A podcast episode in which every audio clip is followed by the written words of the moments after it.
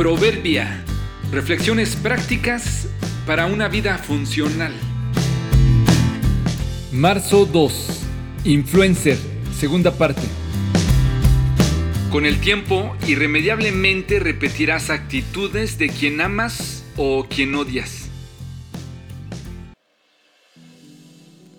¿Has escuchado una de esas historias de aquella persona aprendiendo a manejar o de aquella que un poco o un mucho alcoholizada, que conduciendo su auto de vuelta a casa en medio de un campo con suficiente espacio, se chocó con el único poste que había?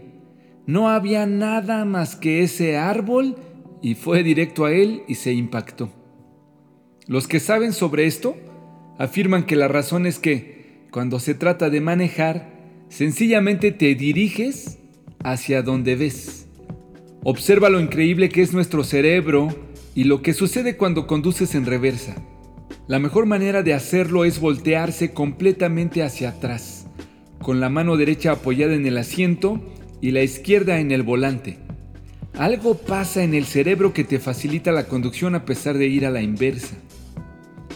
Simplemente te diriges hacia lo que ves.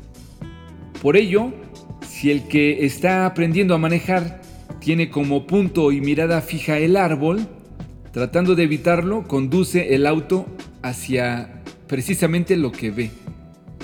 De la misma forma sucede con las obsesiones o con las admiraciones. En muchos casos, consciente y en otros inconscientemente te diriges hacia lo que ves. ¿Te vas comportando como aquel a quien admiras? A la inversa sucede igual. Tristemente, sin quererlo, te vuelves como aquel o aquella por quien estás obsesionado. Mira a esa mujer que le molestaba tanto esas actitudes de su madre hacia ella, ya las está repitiendo. Se está convirtiendo sin querer en su mamá. El hombre que se sintió explotado por su patrón siendo empleado en su fábrica, llegó a una posición de jefe y ahora él abusa de los demás.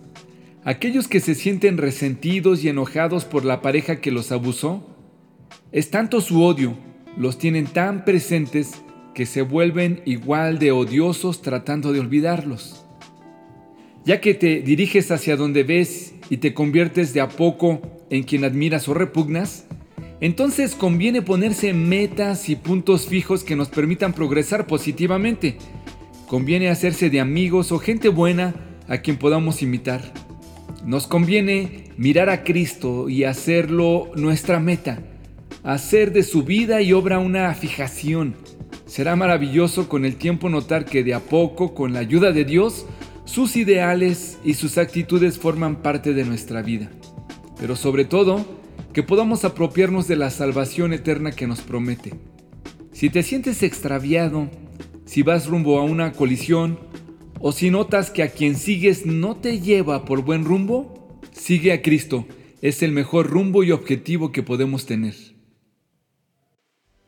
Ese proceso continuará hasta que todos alcancemos tal unidad en nuestra fe y conocimiento del Hijo de Dios que seamos maduros en el Señor, es decir, hasta que lleguemos a la plena y completa medida de Cristo.